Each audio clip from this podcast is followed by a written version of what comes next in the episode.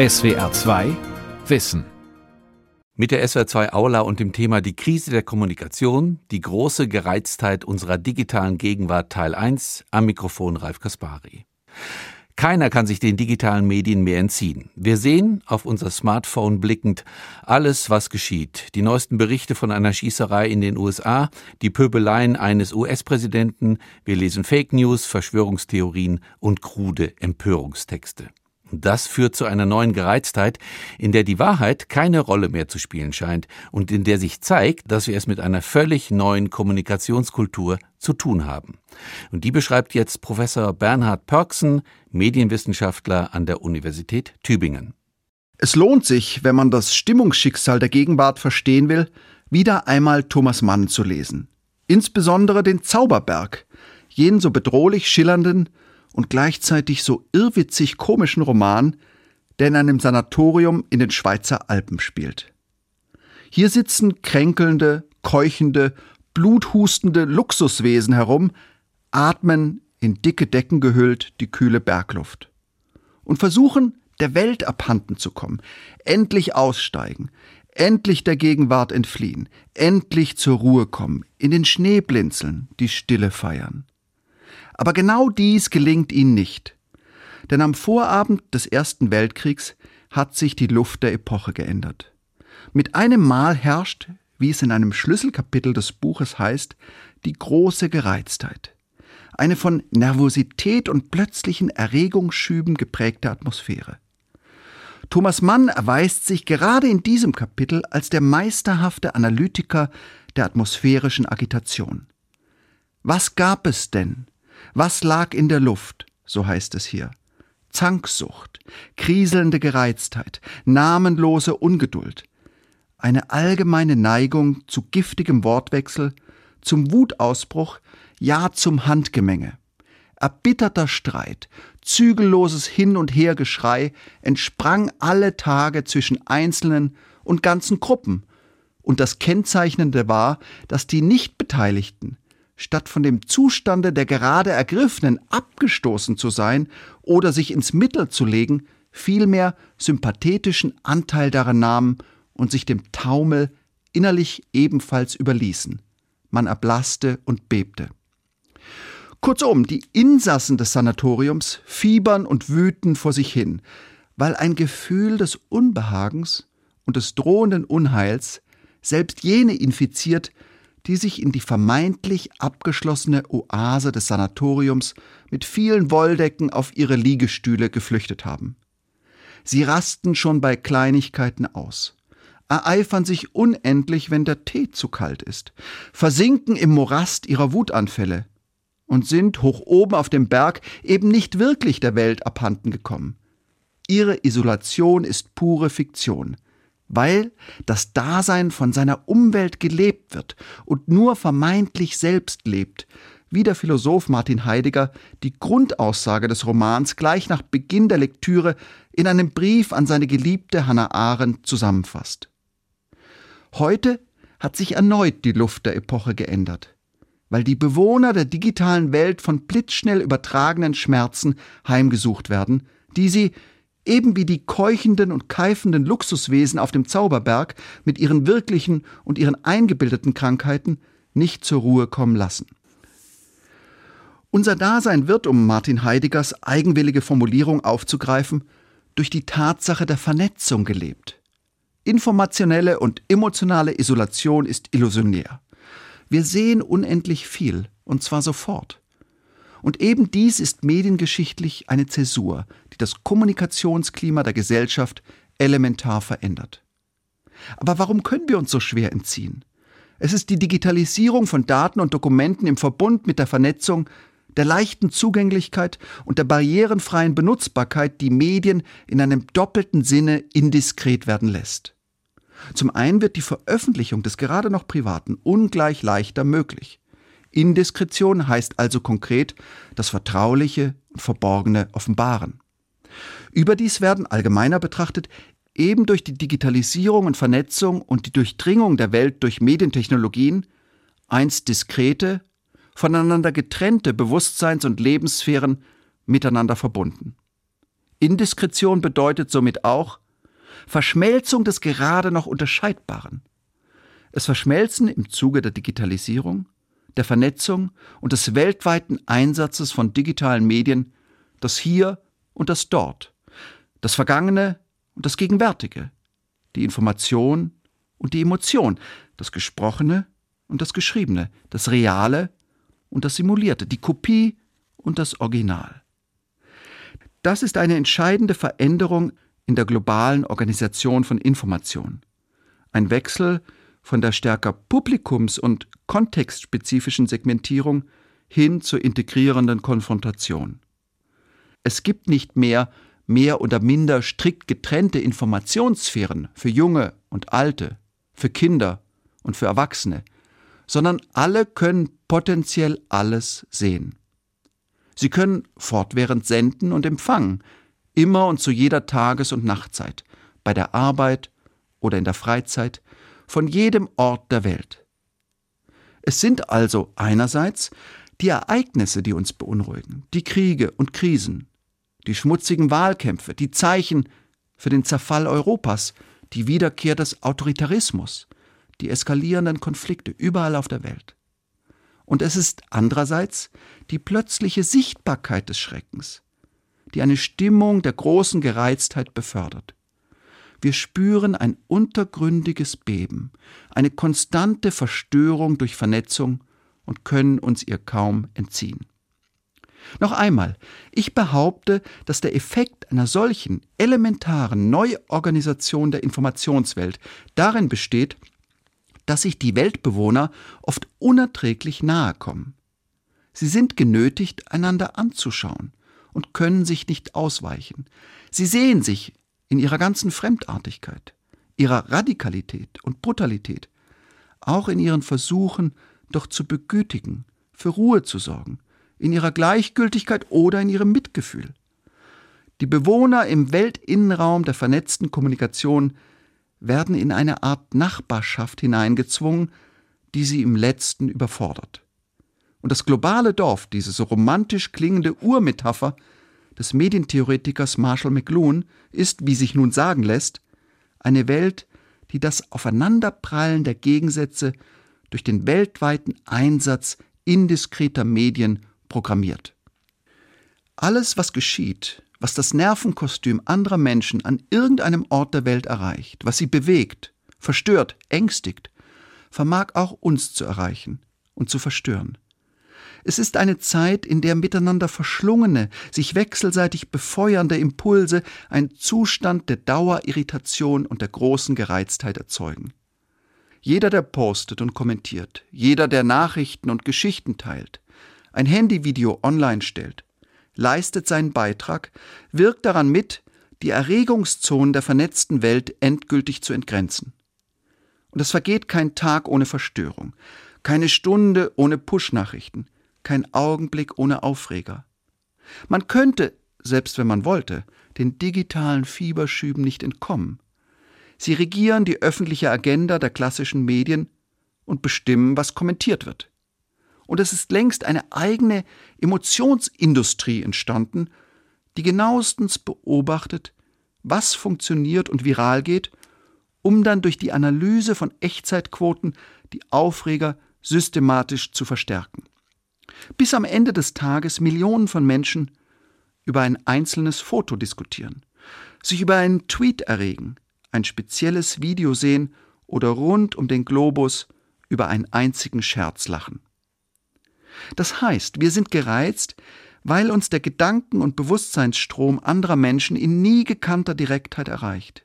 Wir ungefiltert der Gesamtgeistesverfassung der Menschheit oder den Einfällen eines delirierenden amerikanischen Präsidenten ausgesetzt werden, der seine Tweets in die Welt feuert. Wir sind gereizt, weil wir nicht sicher wissen können, was von dem, was gerade noch als Gewissheit erscheint, eigentlich stimmt und wer Daten und Dokumente aus welchen Gründen und mit welchen Absichten manipuliert.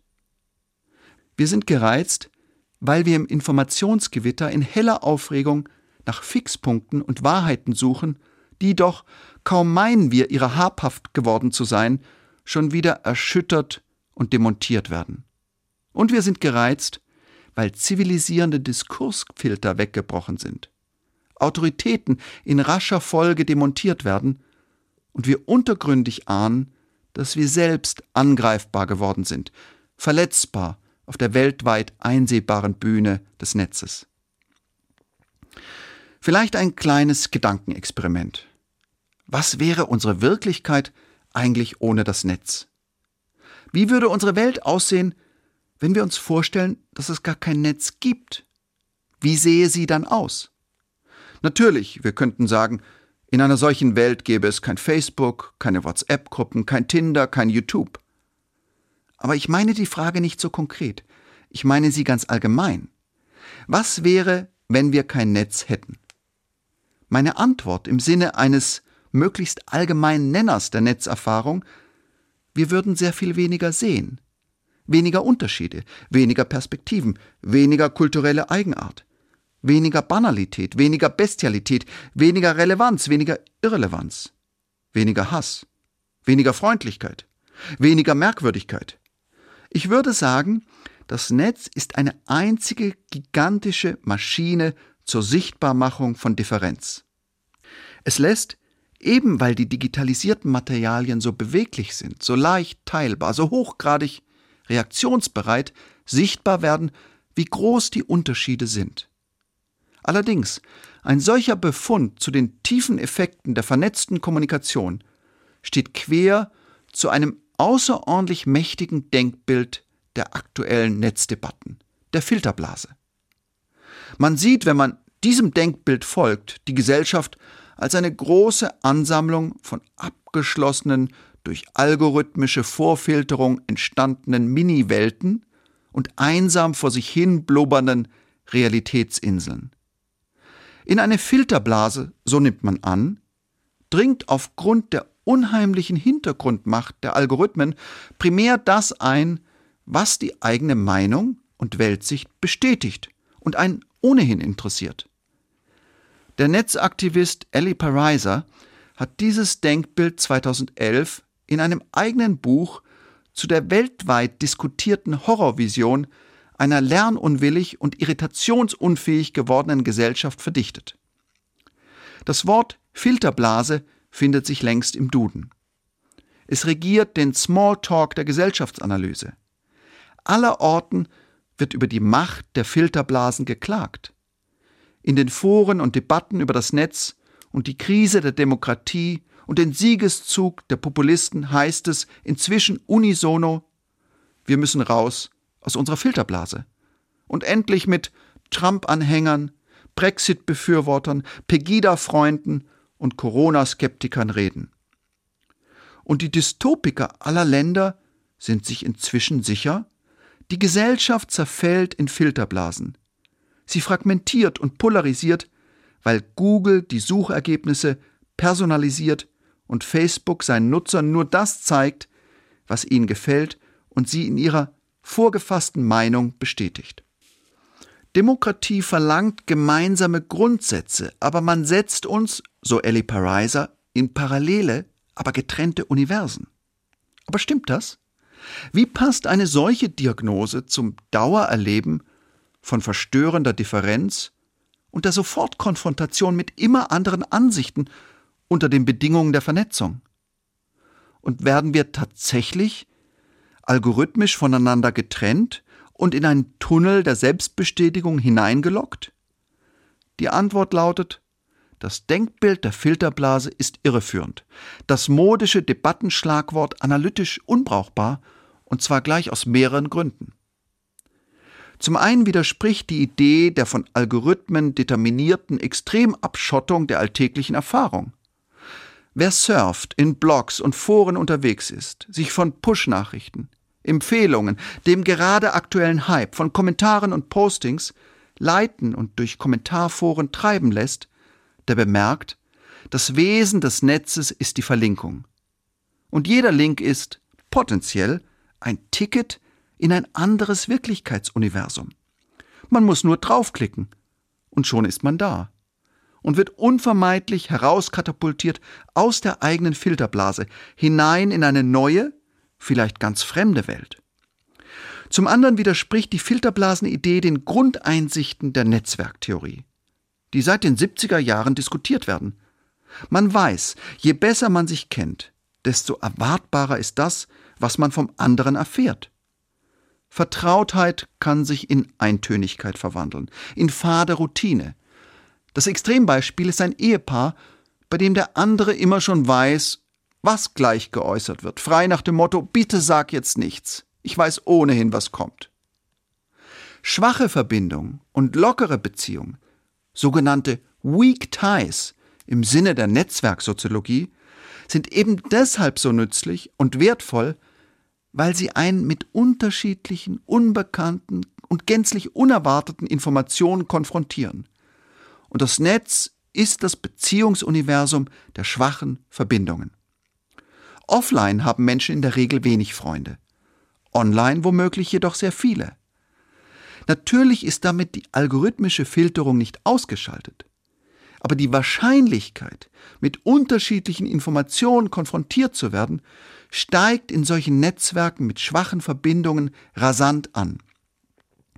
Zahlreiche schwache Verbindungen, man denke nur an die mehr als 400 Facebook-Freunde, mit denen ein jugendlicher User im Durchschnitt in Verbindung steht, zahlreiche schwache Verbindungen programmieren den Informationspluralismus. Der Einfall von Ellie Pariser, wir liefen aufgrund von personalisierter Informationsauswahl unter den aktuellen Kommunikationsbedingungen Gefahr, in einer statischen, immer enger werdenden Ich-Welt gefangen zu werden, wirkt vor diesem Hintergrund ziemlich unplausibel. Und schließlich widerspricht die Theorie der Filterblase und das Szenario der allmählichen, algorithmisch verursachten Weltbildverengung den inzwischen publizierten empirischen Studien, die in immer neuen Varianten und Variationen zweierlei zeigen. Erstens ist unser Informationsuniversum, durch das wir mit Suchmaschinen und sozialen Netzwerken in Kontakt kommen, sehr viel vielfältiger als gedacht, trotz der personalisierten Informationsauswahl. Zweitens ist das, was Filterblase genannt wird, immer auch ein Symptom unseres Informationsverhaltens, Ausdruck unserer Vorlieben, Indiz unserer eigenen Intention und Faszination. Menschen sind bestätigungssüchtige Wesen.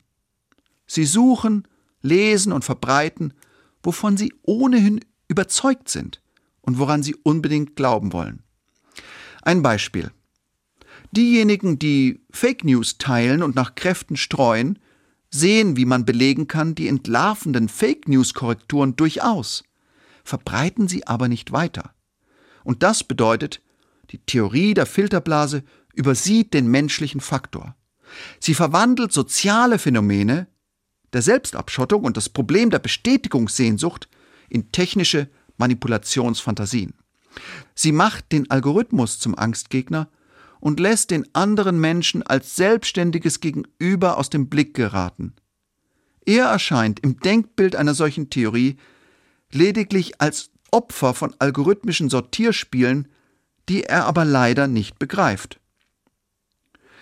Wenn man das Informationsgeschehen auf diese Weise betrachtet, wird Autonomie unsichtbar und die Arroganz und Ad-hoc-Abwertung des anderen wahrscheinlicher, weil dieser andere ja gar nicht kapiert, wie sehr man ihn manipuliert hat. Das ist die Prämisse der Annäherung, der heilige Ton der Überheblichkeit. Kurzum, bei der Filterblasentheorie handelt es sich um eine Entmündigung höherer Ordnung. Denn den Algorithmen können wir ja gar nicht so leicht entkommen, aber unser Informationsverhalten könnten wir ändern, wenn wir dies denn wollen und wenn wir bei der Analyse und Lösungssuche mit Modellen und Theorien hantieren würden, die vom Menschen ausgehen und nicht von stumpf vor sich hinrechnenden Maschinen. Und doch, es stimmt ja, der Rückzug in Selbstbestätigungsmilieus ist so leicht möglich wie nie zuvor. Corona-Leugner können sich zu Demonstrationen verabreden und Impfgegner können sich in virtuellen Gruppen versammeln und einander in stumpfer Monotonie zurufen, Impfen erzeugt Autismus. Es können sich Extremisten unterschiedlichster Couleur verbünden. Menschen mit eigenen Hobbys und ausgefallenen Ideen. Menschen, die unter Diskriminierung oder einer seltenen Krankheit leiden. Und auch die bekennenden katholischen Nichtschwimmer mit einem Interesse an Hirschgeweihen können sich finden, einander Halt geben, Kraft und frisches Selbstbewusstsein. Das ist kurios, das ist schrecklich und schön. Entscheidend ist aber, dass es sich hier um eine selbstfabrizierte, von Individuen oder Gruppen vorangetriebene Einigelung handelt. Diese Einigelung ist auch deshalb so leicht möglich, weil das Netz von der Logik des Senders, das gebündelte Informationspaket, zum Beispiel in Form einer Zeitung, auf die Logik des Empfängers, zum Beispiel in Gestalt einer persönlichen Suchanfrage, umstellt und damit der Bestätigungssehnsucht des Einzelnen sehr weit entgegenkommt. Wer die Neuorganisation unserer Informationswelt begreifen und die tiefen Ursachen der allgemeinen Gereiztheit verstehen will, muss also lernen, die Gleichzeitigkeit des Verschiedenen zu denken, die pulsierende Simultanität von Schließung und Öffnung, Abschottung und Konfrontation. Es gibt selbstgeschaffene Filterblasen, Echokammern der Marke Eigenbau. Es gibt jede Menge Milieus für spezielle Gruppen und exklusiven, algorithmisch verstärkten Irrsinn. Und doch sind die verschiedenen Gemeinschaften eben keineswegs komplett isoliert, sondern sie existieren in direkter Reibung mit anderen, oft nur einen einzigen Klick voneinander entfernt. Damit taucht ein schwieriges Problem auf. Denn wie kann man Öffnung und Schließung zusammendenken? Eine Antwort liefert der Netztheoretiker Michael Seemann. Er unterscheidet positive und negative Filtersouveränität. Positive Filtersouveränität bedeutet, dass man sich sein Weltbild frei zusammenbasteln kann, sich die Scheinbeweise zusammen googelt. Aber das ist eben nur die eine Seite, die Dimension der Selbstbestätigung. Negative Filtersouveränität hieße, dass man sich auch gegen unerwünschte Irritationen abzuschotten vermag, sich völlig in den Privatkosmos der erwünschten Weltwahrnehmung zurückziehen kann. Und genau dies ist nicht möglich. Man kann frei nach Paul Watzlawick nicht nicht registrieren, was so geschieht. Die Möglichkeiten der informationellen Isolation schwinden unter vernetzten Bedingungen. Man kann sich zwar einigeln, aber nicht abschotten, existiert also unvermeidlich im Bewusstseinszustand gefühlter Belagerung. Und die selbst konstruierte Filterblase wird immer wieder gewaltsam geöffnet, der Behaglichkeitskosmos geschleift.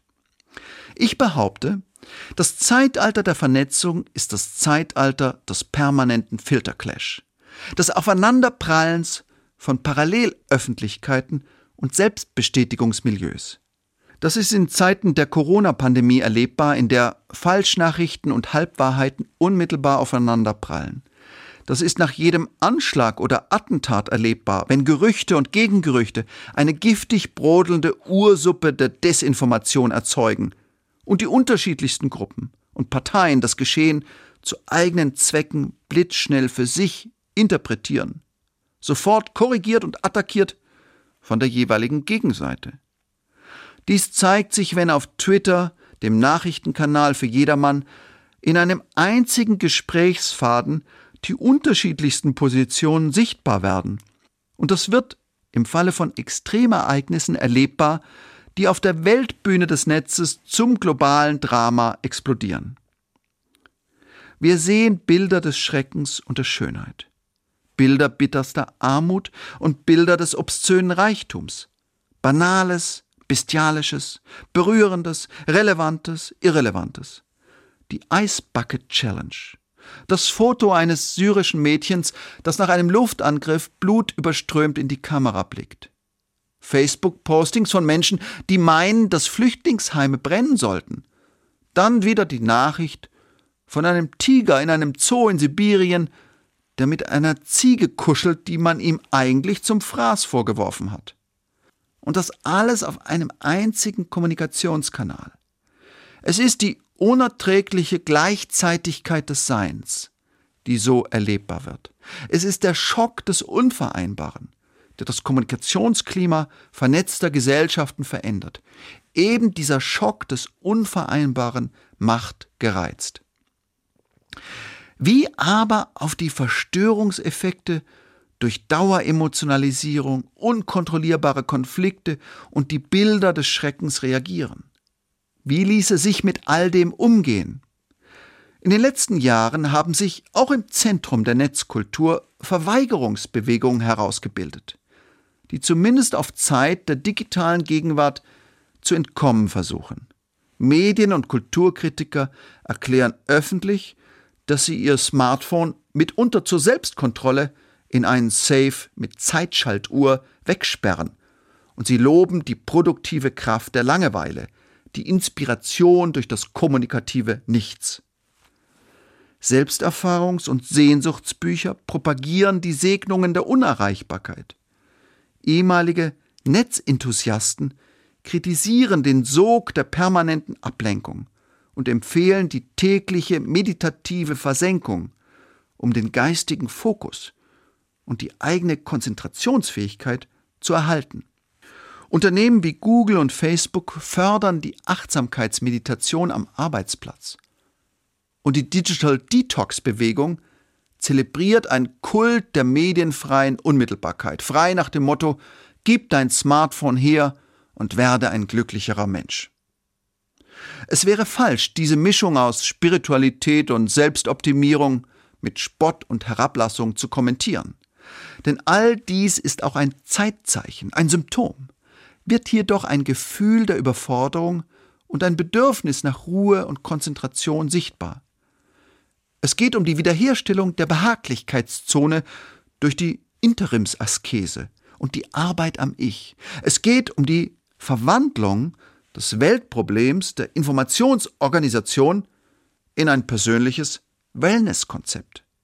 Offen bleibt, wie viel Verstörung und wie viel Spektakel und Schrecken der Einzelne und die Gesellschaft ertragen müssen, um die engagierte Zeitgenossenschaft zu bewahren. Was gilt es auszuhalten? Was kann man getrost ausblenden? Dies in dem Wissen, dass es kein Recht gibt auf ein von der Geschichte unbelästigtes Leben, wie der Publizist Niels Minkmar einmal formuliert hat. Wie das richtige Maß und die persönliche Balance zwischen Weltzugewandtheit und Weltabgewandtheit in Zeiten der Vernetzung entdecken. Natürlich sind dies immer auch persönliche Entscheidungen. Aber vielleicht müssen der Einzelne und die Gesellschaft eine Emotions- und Erregungsdidaktik erfinden, die einen klügeren, sorgfältigeren Umgang mit den eigenen Affekten gestattet. Die Leitfragen einer solchen Emotions- und Erregungsdidaktik ließen sich folgendermaßen formulieren. Was müssen wir wissen? Was ist im Sinne engagierter Zeitgenossenschaft und in dem Bewusstsein, dass eine Demokratie von Einmischung lebt, wirklich wichtig? Wie verknüpft man Aufregung mit Relevanz? Und wie verbindet man die Reflexe menschlicher Wahrnehmung und Aufmerksamkeitssteuerung, die Orientierung am Konkreten, Anschaulichen, Emotionalen, mit einer Agenda, die allgemeinere Bedeutung besitzt? Es wäre, so denke ich, bereits ein vornehmes Ziel, die Gefühle der Empörung und der Rührung möglichst gezielt einzusetzen, sie stets auf ihren sinnvollen Einsatz zu überprüfen und entsprechend zu dosieren. Und bei all dem das Zögern neu zu lernen, die reflektierte Weltzuwendung. Die Flucht auf den Zauberberg ist nicht mehr möglich. Die Ignoranz kaum durchhaltbar. Und sie verabsolutiert die Perspektive von Privilegierten, die die Nachrichten von Leid, von Armut und Demütigung als unerwünschte Störung im eigenen Behaglichkeitskosmos begreifen, der unter vernetzten Bedingungen ohnehin nicht mehr existiert. Das war die SWR2 Aula heute mit dem Thema Die Krise der Kommunikation, die große Gereiztheit unserer digitalen Gegenwart Teil 1. Sie hörten einen Vortrag vom Medienwissenschaftler Professor Bernhard Pörksen. Teil 2 folgt dann nächsten Sonntag. Sie können diese Sendung wie immer nachhören und nachlesen. Infos dazu finden Sie auf der Homepage swr2.de-wissen. Die Welt verstehen. Jeden Tag. SWR2 Wissen. Manuskripte und weiterführende Informationen zu unserem Podcast und den einzelnen Folgen gibt es unter swr2wissen.de.